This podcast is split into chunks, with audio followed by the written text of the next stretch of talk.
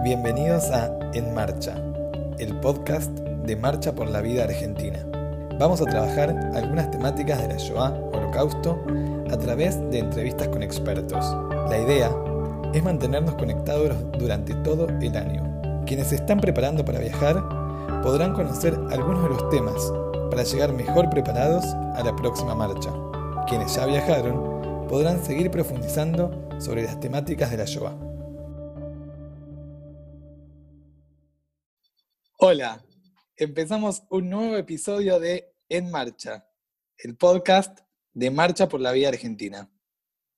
Nuestra invitada de hoy es Sandra Grun, licenciada en psicología, además de tener un BA en Ciencias de la Educación con orientación en Psicología e Historia de la Tierra de Israel en la Universidad de Tel Aviv.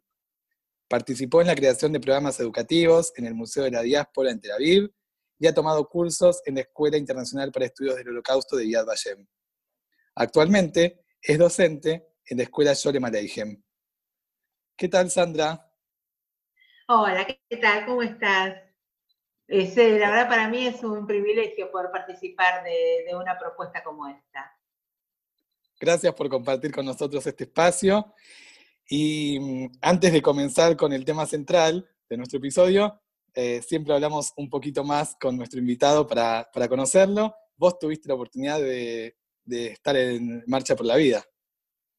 Sí, sí, fue, participé hace dos años y para mí fue un orgullo porque fue el primer grupo que salió de Yolem Aleichem como escuela, con lo cual fue un doble orgullo, fue ser primer, eh, primera delegación de Yolem y estar para los 30 de marcha y los 70 de Israel, así que bueno, eso, eso es algo muy lindo que tenés como, como anécdota. Hay una pregunta que nosotros repetimos a los invitados que es, ¿qué significó para vos pisar Polonia, conocer Polonia? Eh, la verdad que para mí fue algo impensado. Yo, si bien hace muchos años que estudio sobre la temática de la Shoah, nunca había pensado en pisar Polonia. Eh, no era lo que esperaba, encontré un país pujante, que realmente uno está acostumbrado a pensar en Polonia como eh, el sufrimiento, el asesinato, y me encontré con algo totalmente diferente, pero a su vez muy emotivo. No es lo mismo estudiar en un libro que enfrentarse a los lugares y ver y sentir que ahí es donde pasaron las cosas.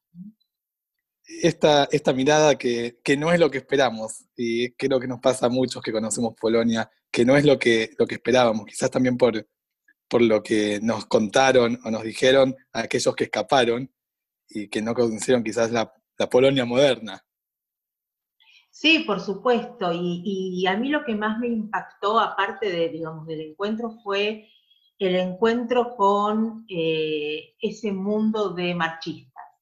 Eh, para mí fue muy, muy emotivo, aparte de hacerlo con alumnos que siempre tienen una mirada diferente. No es lo mismo cuando yo lo hago de manera personal que con aquellos que uno educa y trata de transmitir todo lo que fue la Shoah.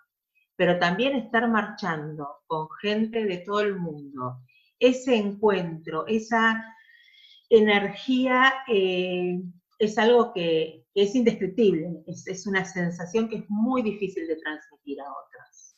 Es encontrar vida donde hubo tanta muerte, ¿no? Correcto, eso, eso me parece que es una, una buena reflexión. Bueno, si te parece, comenzamos a conversar sobre el tema que trajiste para compartir con nosotros hoy.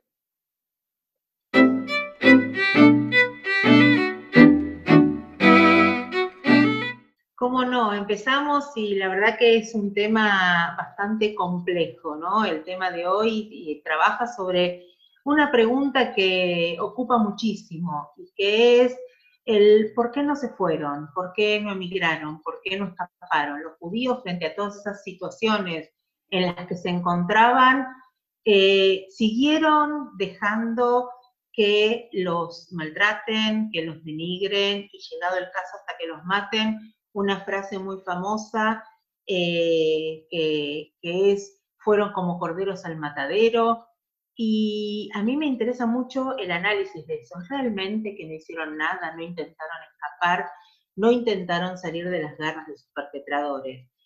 Eh, y bueno, mi intención hoy es trabajar un poco sobre ese tema, haciendo algunas aclaraciones previas. Cuando nosotros hablamos eh, de la Shoah, nosotros por lo general tendemos a pensar en algo muy conocido y muy puntual. Pensamos por ahí en Auschwitz, en el gueto de Varsovia, en los judíos alemanes, eh, y nos olvidamos que la Shoah es un proceso muy largo que en realidad dura desde, hay diferentes propuestas de cuándo empieza o cuándo termina, eh, pero yo voy a ponerlo para el caso de lo que es la migración o las posibilidades o imposibilidades migratorias desde el ascenso de Hitler al poder en 1933 y lo voy a extender un poquito más de lo que todos por lo general hablan de la Shoah. En general cuando se habla de la Shoah se habla de tres etapas. Esta primera etapa de 1933 a 1939, que es la etapa que hablamos de los judíos alemanes, después de los austríacos, que tiene que ver con eh, la política eh, antisemita y la política racial. Tenemos una segunda etapa después de 1939, cuando ya comienza la guerra, y una tercera etapa que es cuando comienza el, exterminio y la solución final. Eh, y por lo general se habla del final de la Segunda Guerra Mundial, el final de la Shoah, al finalizar la guerra, con la capitulación de los alemanes. Pero para el caso migratorio, yo quiero agregar una cuarta etapa que es la del regreso a la vida. Porque si nosotros hablamos de las posibilidades o los intentos de salir de las garras del nazismo, eh, una pregunta que a mí me quede que voy a intentar también responder hoy es, ¿Qué pasa cuando el nazismo termina? Se les terminó el problema a los judíos, encontraron solución eh, a, un refugio, encontraron un refugio en lugar a donde ir. Entonces, estas son, digamos, algunas cosas que quiero marcar y también que no solo hay una distancia muy grande en años, que hablamos desde 1933 y yo voy a alargarla yo hasta 1948, sino también en espacios. Cuando uno piensa en la Shoah, a veces piensa en Polonia, puede pensar en Alemania.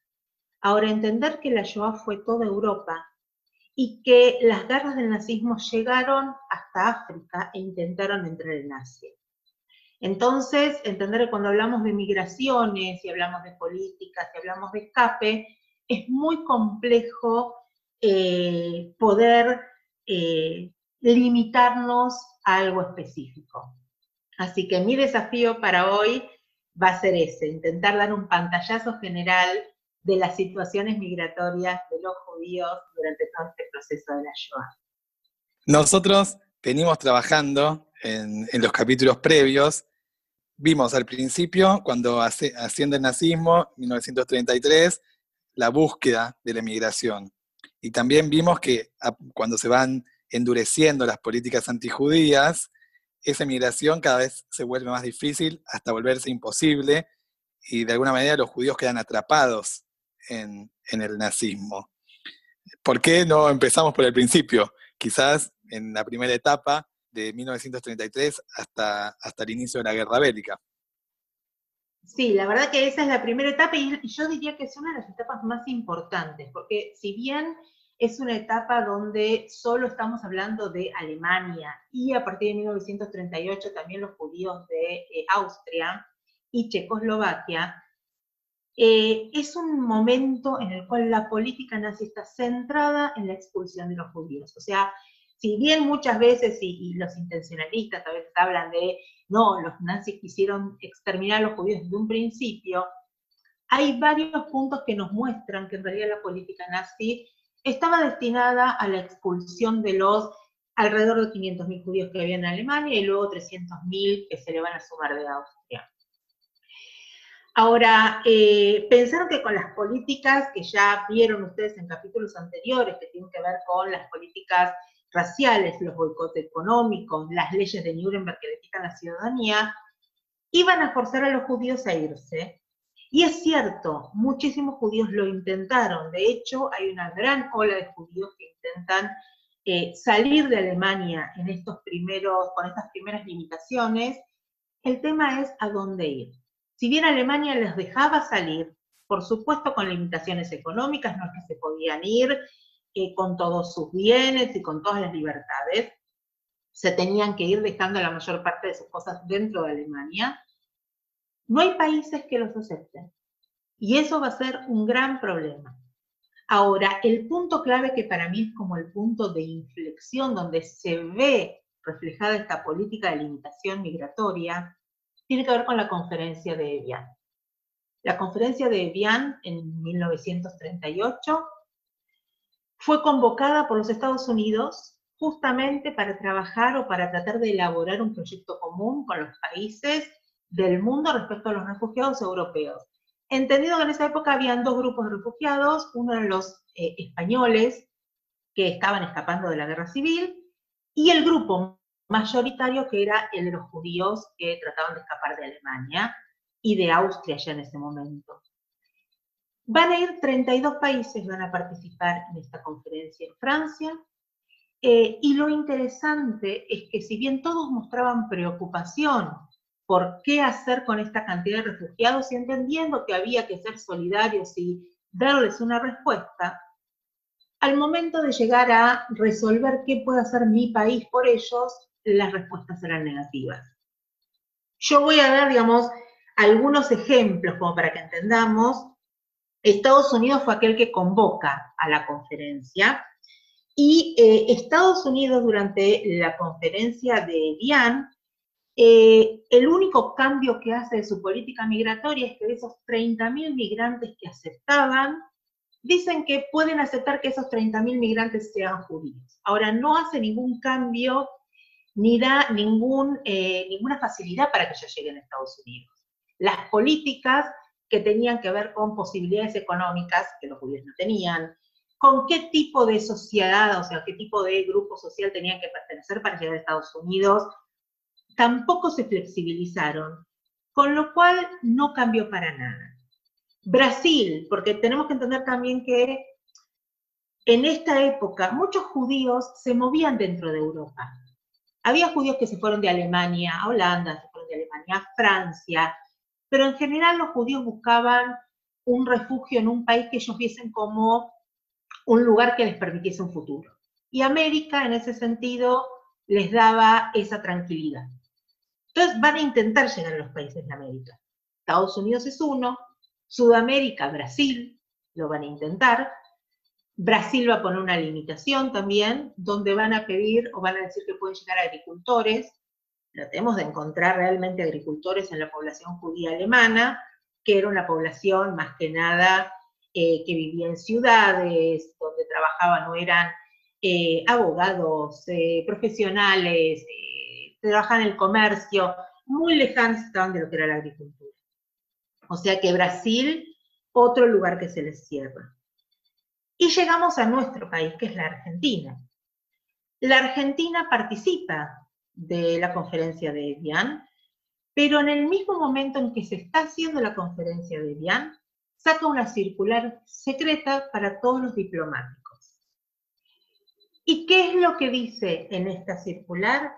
Es la circular número 11, donde lo que dice es que no, la Argentina no va a aceptar a ninguna persona que haya sido expulsada del país de origen, no importa cuál sea su razón. O sea, no importa si la expulsión es injusta, no importa si la razón por la cual son sacados del país es por racismo, la Argentina, con el solo hecho de saber que el otro país lo expulsó, no los va a recibir.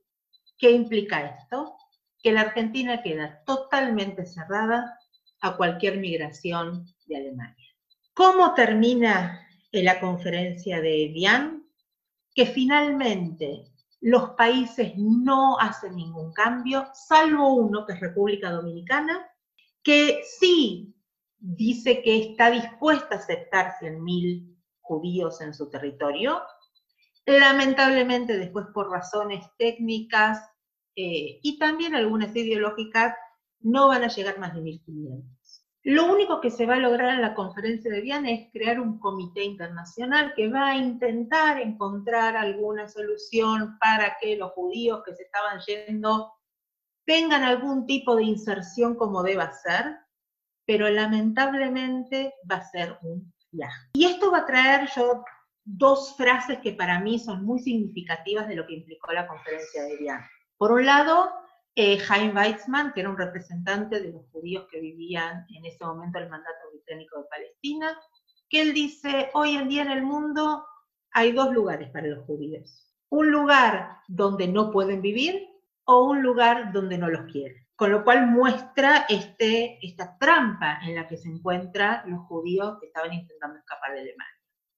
Y por otro lado los alemanes, que irónicamente dicen y le, dicen al mundo, ustedes que tanto se quejan de nuestras políticas discriminatorias, de nuestras políticas raciales, no están dispuestos a aceptar a los judíos, con lo cual perdieron toda razón de ser, o sea, ya no tienen dignidad, digamos, para decirnos a nosotros que cambiemos nuestras políticas.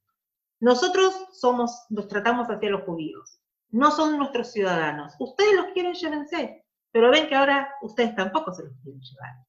Y, esto ya es un análisis personal. Yo creo que la conferencia de Bian y este cierre de puertas a nivel internacional y a nivel migratorio va a traer una de las peores consecuencias que es la noche de los cristales. Hasta ese momento los nazis no habían atacado físicamente ni habían encerrado en campos de concentración a los judíos. Ahora, la política nazi era la expulsión, era lograr una Alemania sin judíos. Si los países no los aceptaban, los judíos no se iban a mover, con lo cual tenía de alguna manera que hacer una escalada política como para movilizar a los judíos que en ese momento se quedaron tranquilos diciendo, bueno, ya nos acostumbramos a las limitaciones que nos dan en Alemania, entendiendo que el judío no estaba desacostumbrado lamentablemente a situaciones de ese tipo. Los países no los aceptan, con lo cual, por más que se paren en las puertas de las eh, embajadas, no van a encontrar una solución a su situación.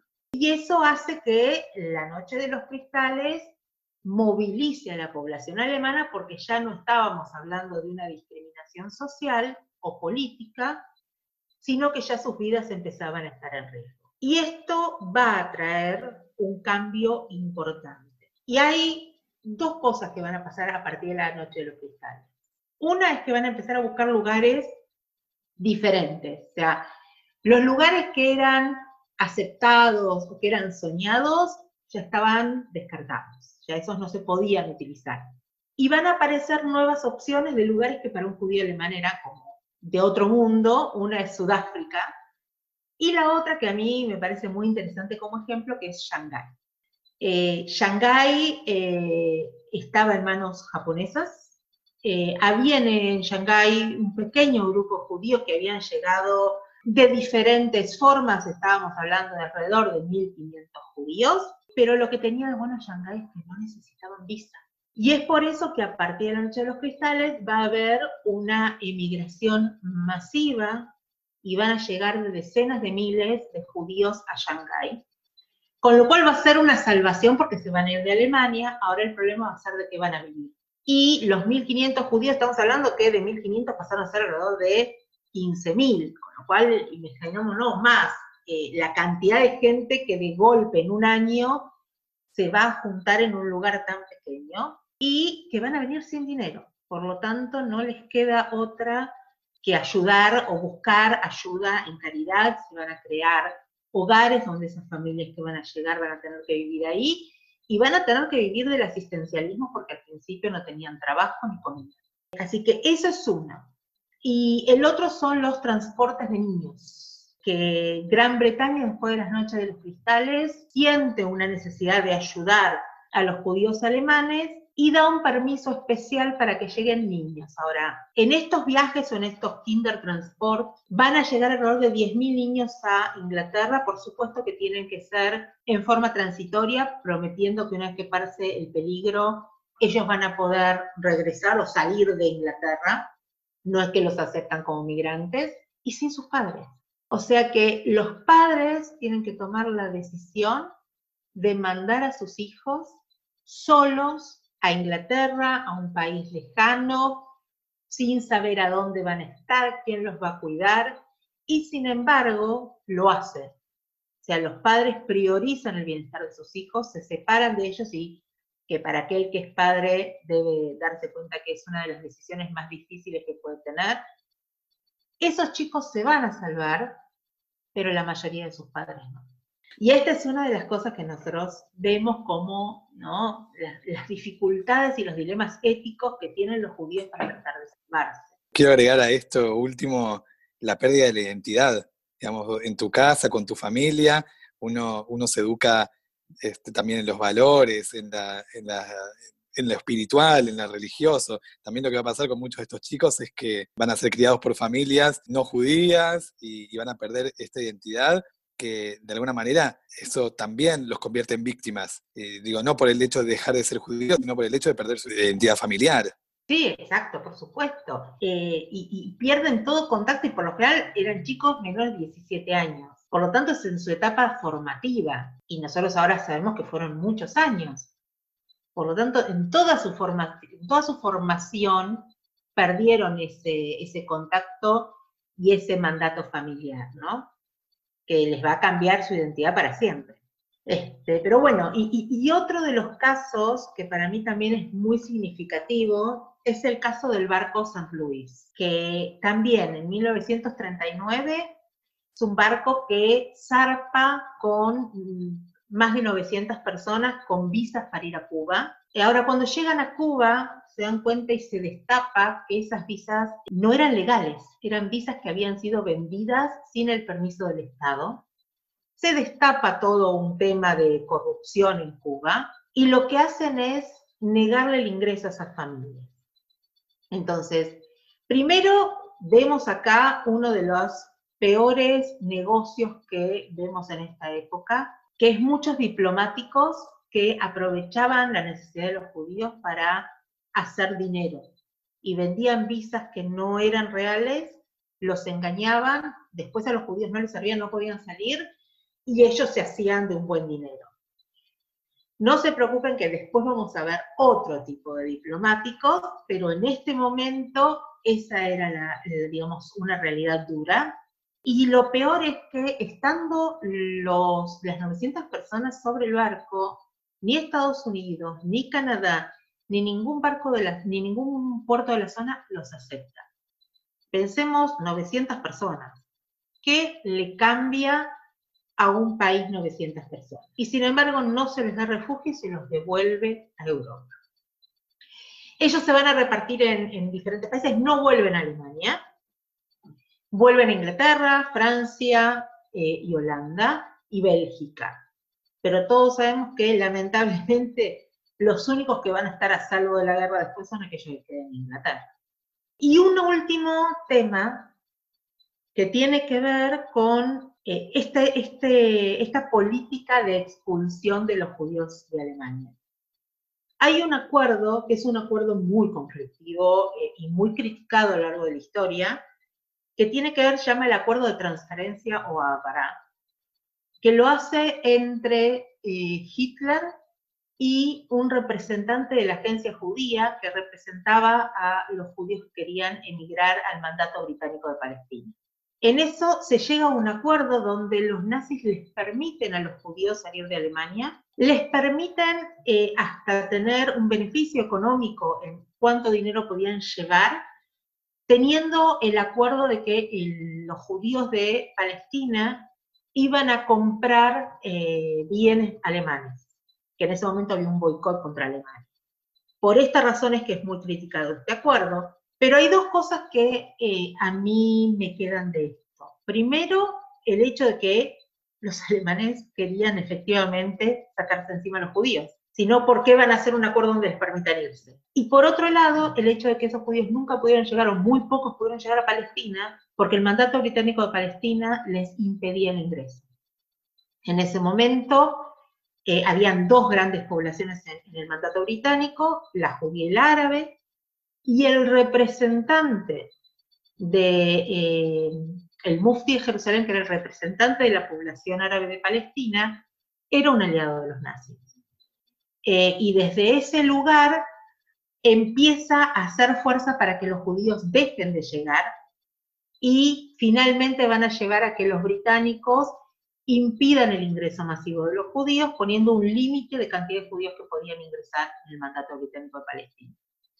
Esto va a llevar a un movimiento que se, se va a llamar la Aliabet o eh, la inmigración ilegal. Van a intentar llegar con barcos, van a intentar hacer que se escapen desde Alemania, pero el éxito va a ser eh, prácticamente nulo. La mayor parte de estos barcos van a ser eh, vistos por los británicos, atrapados, y esos judíos que iban en los, en los barcos iban a ser llevados a cárceles, esperando que se liberen lugares de visas para poder ingresar y ahí los iban liberando.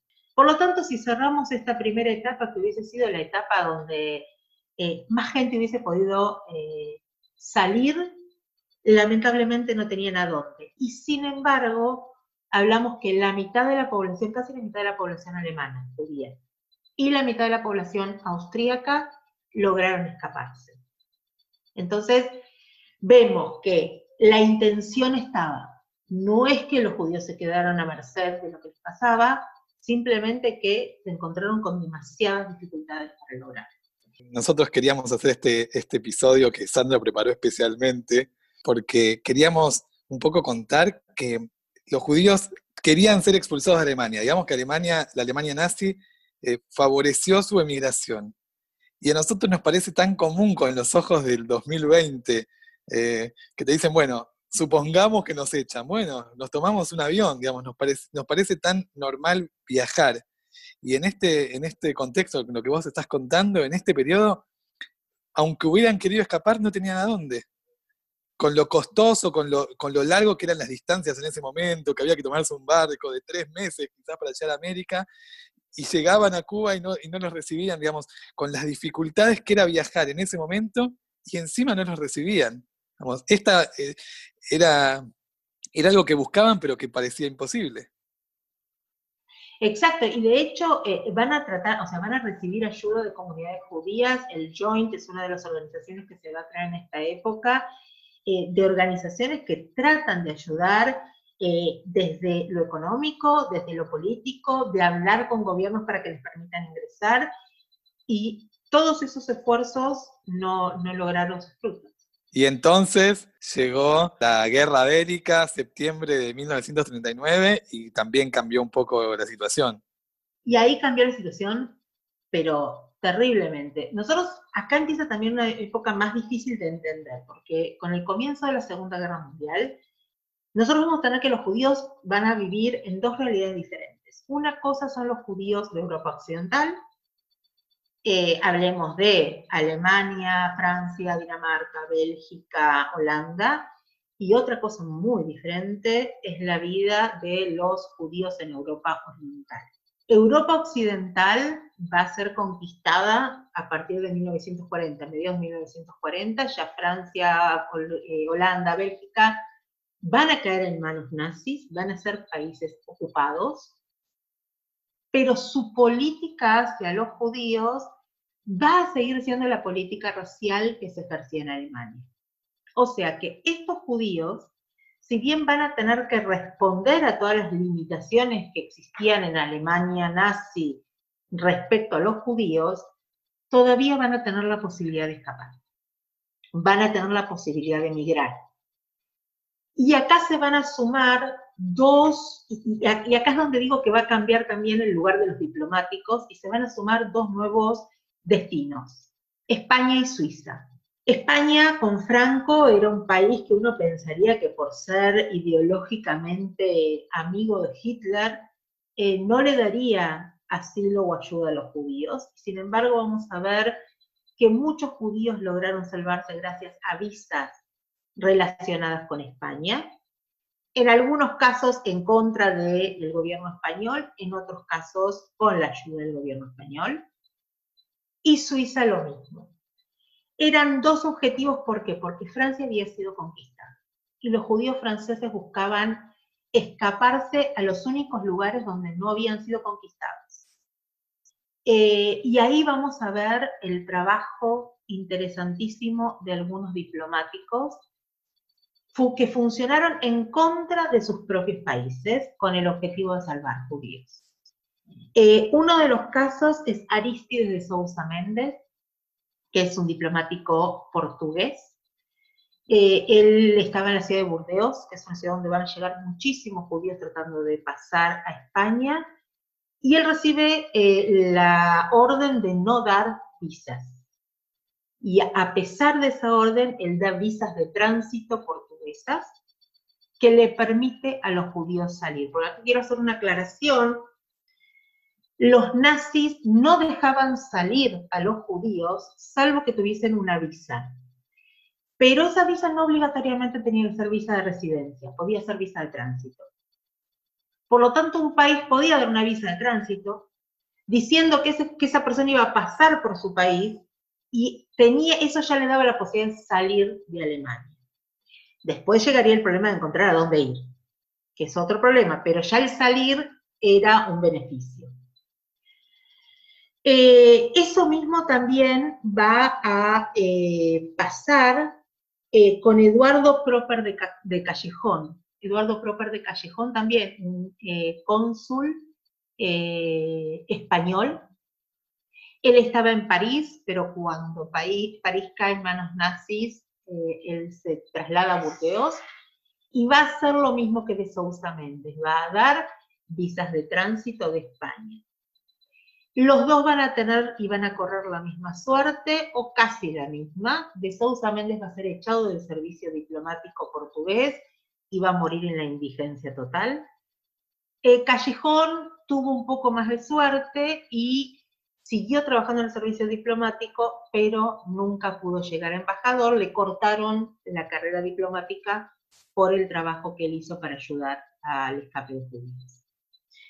Y por último, en esta época también vamos a tener a Paul Gruninger, que él era una persona que trabajaba en la frontera suiza, él era de la policía de fronteras, eh, y cuando ve la cantidad de judíos que llegan para intentar pasar los, los bordes, en lugar de frenarlos, les da visas apócrifas, les cambia la fecha para que entren como si hubiesen ingresado cuando no se necesitaban visas y les permite ingresar a Suiza. Entonces, en esta época vemos que hay personas donde, eh, aún poniendo en riesgo, porque él también va a ser enjuiciado en su país, lo van a echar del servicio de frontera, eh, y recién van a eh, limpiar su nombre muchos años después de su muerte. Pero vemos que hubo personas de los servicios diplomáticos que intentaron ya ayudar a pesar de las negativas de sus países. Ahora, si nos trasladamos a lo que es Europa Oriental, eh, hablamos ya después de la conquista, digamos, de la invasión alemana a Polonia, eh, de la división de Polonia en dos, eh, pero el acuerdo de Molotov-Ribbentrop hace que una parte de Polonia quede en manos nazis y la otra parte quede en manos rusas.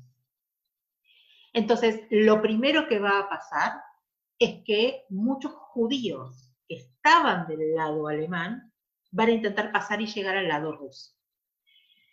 Y ahí nosotros vamos a tener a otra persona también diplomática que los va a ayudar, que va a ser Chume Senko Él va a ser un cónsul en Lituania, en Kovno, japonés, que les va a dar también visas a los judíos. Ahora, yo dije que había una diferencia entre Europa Oriental y Occidental.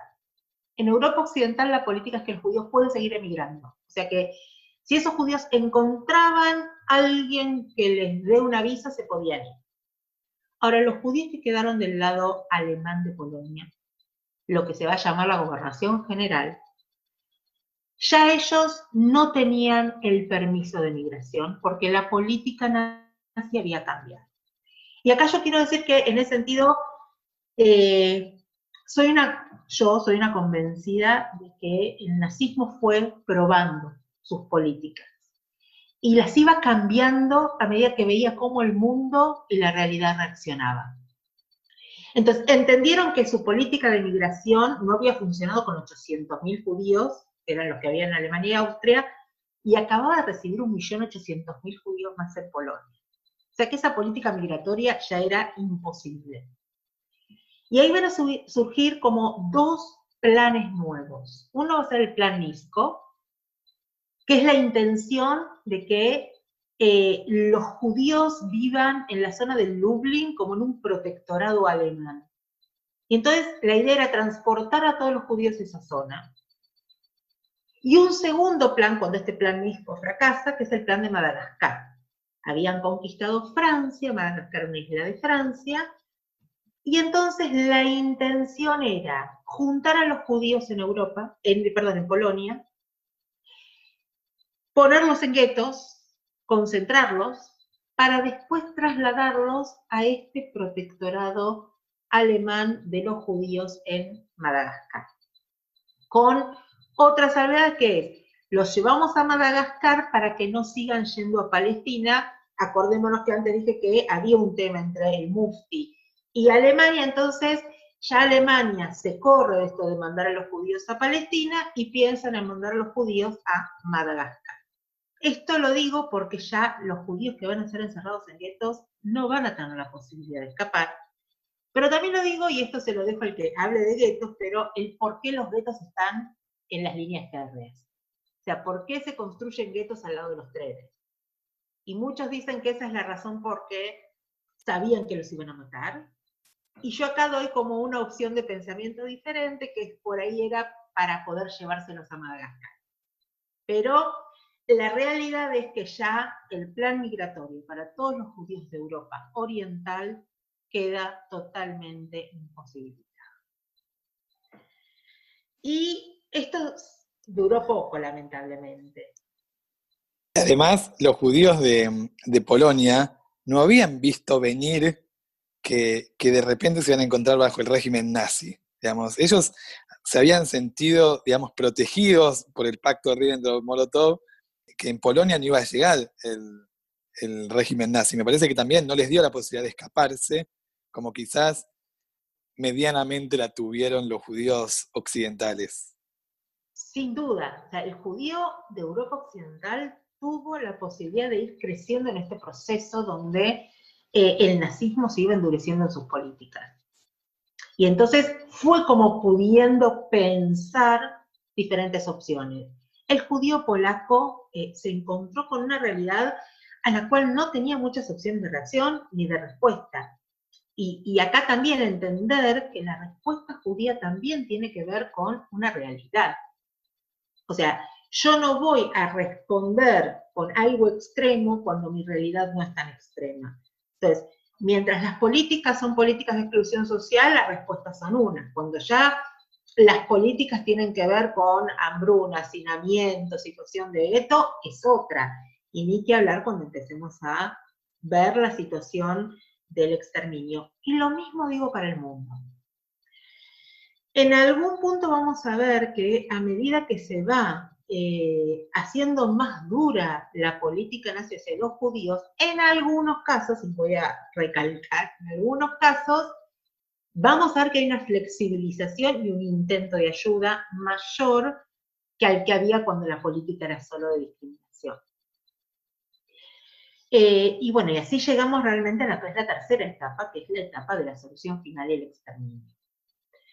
Eh, la solución final del exterminio empieza en julio de 1941 con los fusilamientos masivos, pero la sistematización del asesinato de judíos va a empezar en diciembre de 1941 eh, y, digamos, el último campo de exterminio va a estar alrededor de julio de 1942. O sea que para julio de 1942 ya existen todos los campos de exterminio y el asesinato de todos los judíos de Europa. Ya empiezan los transportes de todos los puntos de Europa eh, hacia la muerte. Y hay una creencia de que el mundo no lo sabía digamos, una de las cosas que se dice es, nadie sabía, nos sorprendimos cuando liberamos los campos, y sin embargo, en diciembre de 1942, hay 11 países, entre ellos Estados Unidos, eh, Gran Bretaña y, Rusia, que salen a decir que ya es un hecho que la política discriminatoria de los nazis cambió y que hoy en día se habla de una matanza. No creo que supieran a qué nivel la matanza, pero sí sabían que la política había cambiado. La, digamos, a partir de, eh, de esta publicación, también la gente en el mundo empieza, los medios de comunicación empiezan, que en ese momento hablamos de radio y eh, perdón, de radio y periódicos, no televisión, Instagram y todo lo que tenemos hoy en día. Pero ya empiezan eh, a, poner en sus eh, artículos de, periódicos y en las radios y a pedirle al mundo que haga algo para evitar esta matanza. Y esto va a llevar a que se, Gran Bretaña y Estados Unidos convoquen una reunión en Bermudas. Y van a hacer a principios de 1943 una conferencia en Bermudas para trabajar otra vez el tema de refugiados. ¿Qué hacemos para salvar a los que están siendo asesinados? Lamentablemente van a seguir en la misma política. La prioridad de ellos es la guerra, eh, no pueden hacer nada por los judíos que están en manos de los nazis y lo único que proponen es una ayuda para los judíos que estaban en países neutrales, que de cualquier manera no necesitaban ayuda, que estaban en países neutrales. Y poniendo acá algo que es peor porque Gran Bretaña, además, tenía el mandato sobre Palestina. Con lo cual, el poder o el abrir las puertas de Palestina era una forma de permitir el salvataje de judíos. Y sin embargo, eh, nosotros vamos a ver que desde 1939 la política de cierre de las puertas de Palestina va a ser cada vez más dura. Eh, y voy a agregar algo más, y es que en ese momento, y estamos hablando ya de 1942, eh, los nazis invaden el norte de África. Por lo tanto, Palestina empieza a estar en riesgo. Eh, y es por eso que también la ley ilegal, o sea, el movimiento este de tratar de salvar judíos desde Europa se va a frenar, porque los judíos que estaban en Palestina se van a enfrentar a un riesgo personal. Y ellos van a empezar a participar en dos movimientos. Uno que es el Palmaj, que son grupos de choque que forman los británicos con los judíos de Palestina para evitar un posible ataque de los nazis. Y el otro son las brigadas judías. Son judíos de Palestina que se van a sumar al ejército británico para pelear en Europa. Y esto hago un paréntesis, eh, porque esto va a crear un problema entre los judíos de, de Palestina. La mayoría de ellos, sus familias estaban en Europa. O sea, para ellos el nazismo no era algo extraño. Ahí estaban sus padres, estaban sus hermanos, estaban sus tíos. Eh, eran sus familiares los que estaban siendo asesinados. Eh, y hay una famosa frase de Ben Gurion y dice que nosotros vamos a luchar contra los británicos como si Hitler no existiera. O sea, nosotros vamos a intentar traer judíos a Palestina y lograr que sean salvados acá, pero vamos a luchar contra Hitler, o sea, nos vamos a unir a los británicos para luchar contra Hitler como si las políticas británicas en contra de la migración no existieran. Y esto va a ser una situación muy conflictiva, pero también es por eso que los judíos que vivían en Palestina, en el Yub en ese momento, no podían ayudar tampoco porque estaban tratando de sostener y de eh, resguardar el lugar donde ellos vivían. Así que si hablamos de la época de la solución final, ahí ya muchas posibilidades migratorias no habían, salvo dos ejemplos, voy a decir. Dinamarca y Hungría. Dinamarca, donde la, misma población danesa se organiza y el día que se enteran que van a eh, deportar a los judíos a su muerte, llevan y ayudan a los judíos a cruzar en botes hacia Suecia. Entonces acá tenemos ya dos países, por un lado Dinamarca y los daneses que los ayudan a salir, y los suecos que los ayudan a sobrevivir, les dan asilo hasta que termine la guerra. Y el otro caso es Hungría. Hungría, Hungría era una aliada de los nazis, eh, por lo tanto, eh, las políticas raciales estaban, pero el gobierno húngaro no enviaba a los judíos a la muerte. Hasta que hay un cambio de gobierno, un cambio de política, los nazis ingresan y deciden deportar a todos los judíos húngaros a Auschwitz, a su muerte. Y es ahí donde, en lugar de los diplomáticos, va a cambiar la realidad de muchas personas. Porque ahí ya van a haber diplomáticos que van a ir especialmente a salvar judíos a Hungría. Estamos hablando ya de mediados de 1944. Y yo me voy a dedicar a uno específico que es Wallenberg. Como ejemplo, no fue el único, hubo diplomáticos de otros países, hubo también diplomáticos hasta españoles. Pero Wallenberg, lo emblemático es que él fue especialmente a salvar judíos. O sea, él fue contratado desde Suecia para tratar de ayudar a los judíos húngaros de ser deportados a su muerte. Lo va a hacer a través de visados, les va a dar visas, va a crear casas y no va a ser el único, van a ver también los españoles, van a crear casas de resguardo, donde les ponían la bandera del país, en este caso Wallenberg de Suecia, y eh, hacía que los judíos vivan ahí y podían salvarse, porque los nazis no podían ingresar porque era como declararle la guerra a Suecia. Eh, y de esta manera van a salvar alrededor de 100.000 judíos húngaros, que eh, en el total por ahí no es tanto, pero para lo que estaba pasando es mucho. Eh, así que bueno, acá yo les dije que iba a haber otra mirada u otra cara de los diplomáticos y justamente es esta, ¿no? Y que eran, ya en este momento, eran diplomáticos con el apoyo del, país al que representaban. Solo quiero comentar que en, que en el aeropuerto de Seiza hay un busto en memoria de Raúl Wallenberg, porque se convirtió también en un, en un símbolo de, de estas personas que, que, hicieron algo, digamos, que no se mantuvieron indiferentes frente a este sufrimiento de los judíos. Y que él pagó con su vida, porque encima la historia de él es terrible, porque él fue eh, después llevado por los rusos como si hubiese sido un, un colaboracionista nazi y termina muriendo en la Rusia comunista. Por lo tanto, su historia realmente es de entrega total y un final bastante dramático, ¿no? Y así llegamos a la última parte, que es esta etapa que yo le agrego, porque por lo general, mayo de 1945, la capitulación de Alemania, terminó la guerra. Ahora, la pregunta es si para las personas que estuvieron en los campos, las personas que estuvieron escondidas, las personas que de alguna manera sobrevivieron, los judíos que sobrevivieron, realmente terminó. Eh, y yo llamo esta etapa el regreso a la vida.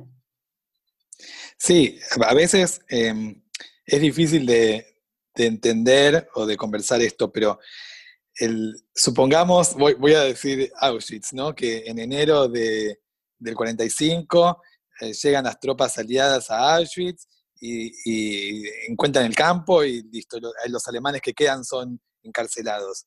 Pero al otro día, los judíos esa noche la pasaron en el campo y, dos días después seguían durmiendo ahí y, algunos meses siguieron durmiendo en, Auschwitz, aunque ya está bien, no eran, no eran esclavos, pero tampoco es que fue tan fácil el regreso a la vida, ahora que vamos a abordar este tema no solo que no fue fácil, fue terrible. Muchos de los eh, testimonios de sobrevivientes cuentan el hecho que mientras estaban en el campo bajo los, el dominio nazi, sabían qué tenían que hacer para poder intentar sobrevivir.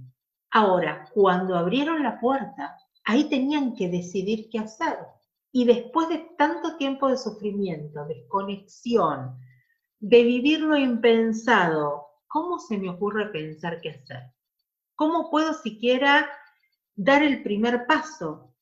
Hay muchos sobrevivientes que cuentan que les abrían las puertas y no salían. Y podían salir y no lo hacían porque no podían dar ese paso de, a dónde voy, qué hago ahora. Eh, y justamente esa va a ser la pregunta, ¿no? ¿Qué hago ahora? ¿Vuelvo a mi casa? ¿No vuelvo a mi casa? ¿Vuelvo a mi país? ¿Tengo país a dónde volver? Muchos de ellos eran apátridas porque sus países les habían sacado la nacionalidad les habían sacado todas sus pertenencias. Entonces, algunos van a intentar volver a sus casas con una esperanza que se encontrará su familia. O sea, cuando uno dice, no sé a dónde fueron todos mis familiares, lo primero que digo, bueno, ¿a dónde vamos a volver todos? Al último lugar donde estuvimos juntos. Entonces, muchos de los sobrevivientes vuelven o intentan volver a su lugar de origen para encontrar su familia. Y también me imagino que estos van a ser capítulos posteriores, pero la recepción en general no fue de la mejor. Aparte de darse cuenta que muchos de sus familiares no volvieron. En unos pocos episodios vamos a presentar el tema de los sobrevivientes. Y escúchenlo, pues es un tema apasionante, realmente es apasionante. Pero lo que a mí respecta con respecto a, bueno, ¿y ahora qué hago? ¿A dónde voy? No tenían ni idea. Muchísimos no querían porque habían sido tan maltratados en sus países de origen que tampoco querían volver. Eh, y ahí se va a construir el término de Sherita Pitá, o sea, los remanentes, porque lamentablemente era lo que quedaba, prácticamente nada de lo que había sido la judería europea. Y van a terminar en campos de desplazados a lo largo de toda Europa, o sea, que habían salido de un campo y los ponían en otro. Hay eh, un comité que se forma en 1945 que justamente lo que hace es visitar los campos de desplazados y ellos lo que dicen es, aparte de exterminar a los judíos, la situación en la que nosotros estamos teniendo a estas personas es la misma que la de los nazis. la única diferencia es que no los estamos matando. Pero seguimos con el mismo problema. No hay países que los acepten. Las puertas del mundo están cerradas. Entonces, ¿a dónde van? Y acá es donde se van a formar dos organizaciones. Una que va a venir de los propios sobrevivientes, que se llama Brejá, que es escape, huida. Muchos de los sobrevivientes de los levantamientos de los guetos, eh, partisanos, personas que estuvieron luchando en los bosques, van a organizarse y van a intentar ingresar, llevar a la gente a pie, en barcos, como puedan, para ingresar clandestinamente al mandato británico de Palestina, que seguía cerrado y sus puertas seguían cerradas para los judíos. Esto va a crear una situación terrible y en paralelo va a volver a funcionar la Aliabet o la eh, migración ilegal organizada desde los judíos que vivían en Palestina, intentando ingresar con barcos clandestinos. En 1947 va a ser el, ejemplo paradigmático, que es el barco Exodus, porque es un barco muy grande, en general los barcos no eran tan grandes, es un barco muy grande de más de 4.500 personas. Eh, van a salir de un puerto de París y van a ser atrapados por los británicos antes de llegar al puerto de Haifa, antes de llegar, de tocar tierra palestina y los van a trasladar a otros barcos en esa lucha porque la gente no se quería bajar del barco, la gente quería entrar a Palestina. Eh, y, estamos, y otra vez, entendamos, estamos hablando de sobrevivientes, gente que sobrevivió a la Shoah, que estuvo en campos de desplazados dos años, porque estamos hablando de 1947, y ahora se encuentran en esta situación. Los británicos en, esa lucha mueren tres de las personas que iban en el barco, los británicos los pasan a nuevos barcos y los devuelven a Europa, pero esta gente se niega a bajar del barco. Hacen huelga de hambre, no bajan y están prácticamente un mes en esa situación hasta que los británicos los bajan a la fuerza en el puerto de Hamburgo, en Alemania. Simbólico, si lo hay, ¿no? Y esto va a ser un punto de inflexión porque el mundo lo va a ver, los periódicos van a hablar de esta situación, y de hecho las Naciones Unidas van a mandar una comisión que va a estudiar el caso de los judíos desplazados en Europa, eh, va a hacer un estudio de lo que estaba pasando en el mandato británico de Palestina, y finalmente va a terminar con el plan de partición, que va a ser lo que dé a pie a la creación del Estado de Israel.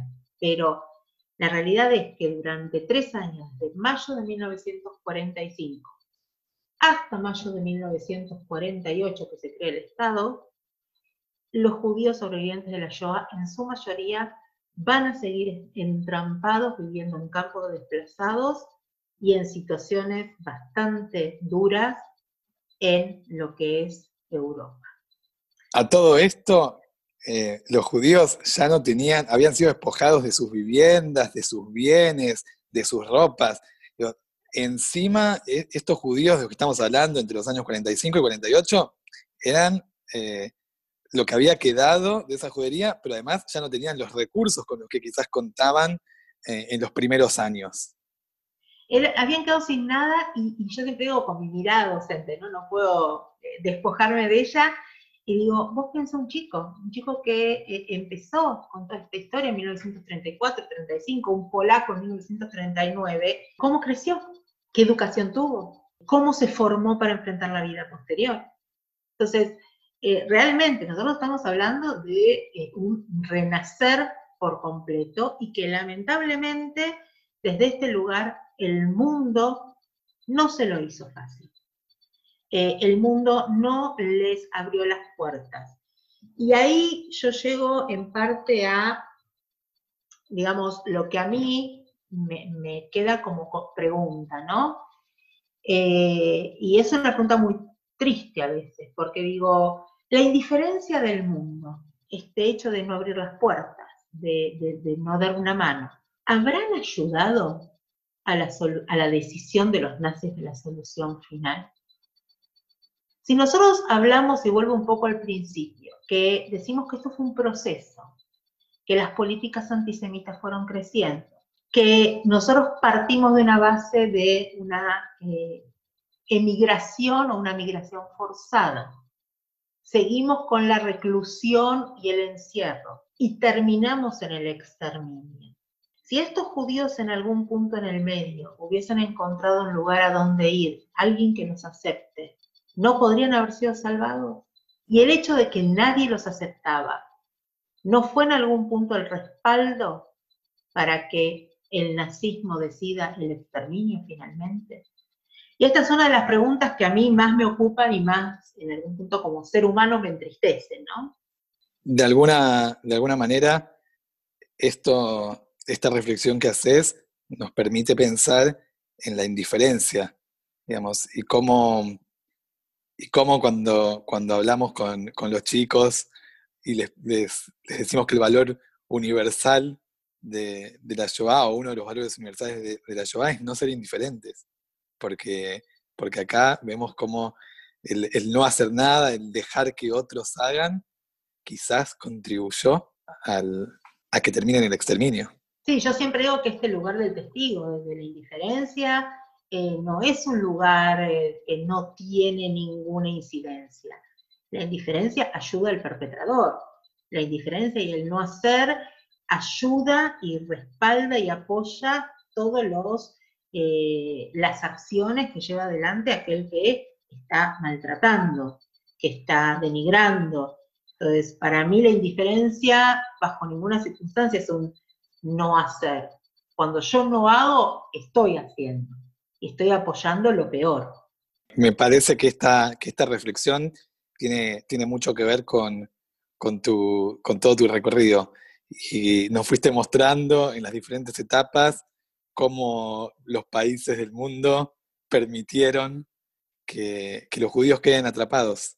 Y más allá de, las políticas de la Alemania nazi, que sabíamos que eran racistas y que en su concepción eran, eran antijudías, eh, los demás países también contribuyeron en, este, en esta situación de, los judíos que, nunca hubieran podido salvarse, nunca hubieran podido salir.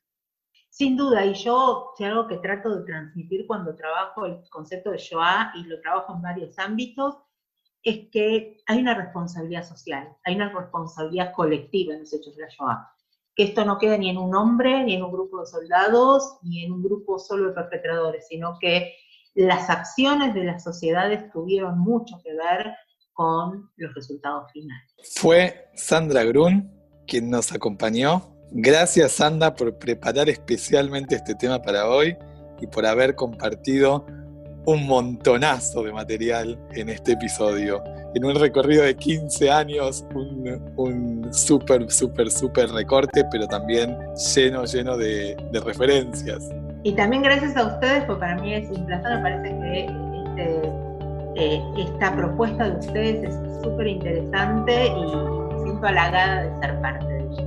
Gracias Sandra, un placer, espero que nos reencontremos pronto. Aquí termina por hoy En Marcha, el podcast de Marcha por la Vida Argentina. Nos encontramos la semana que viene.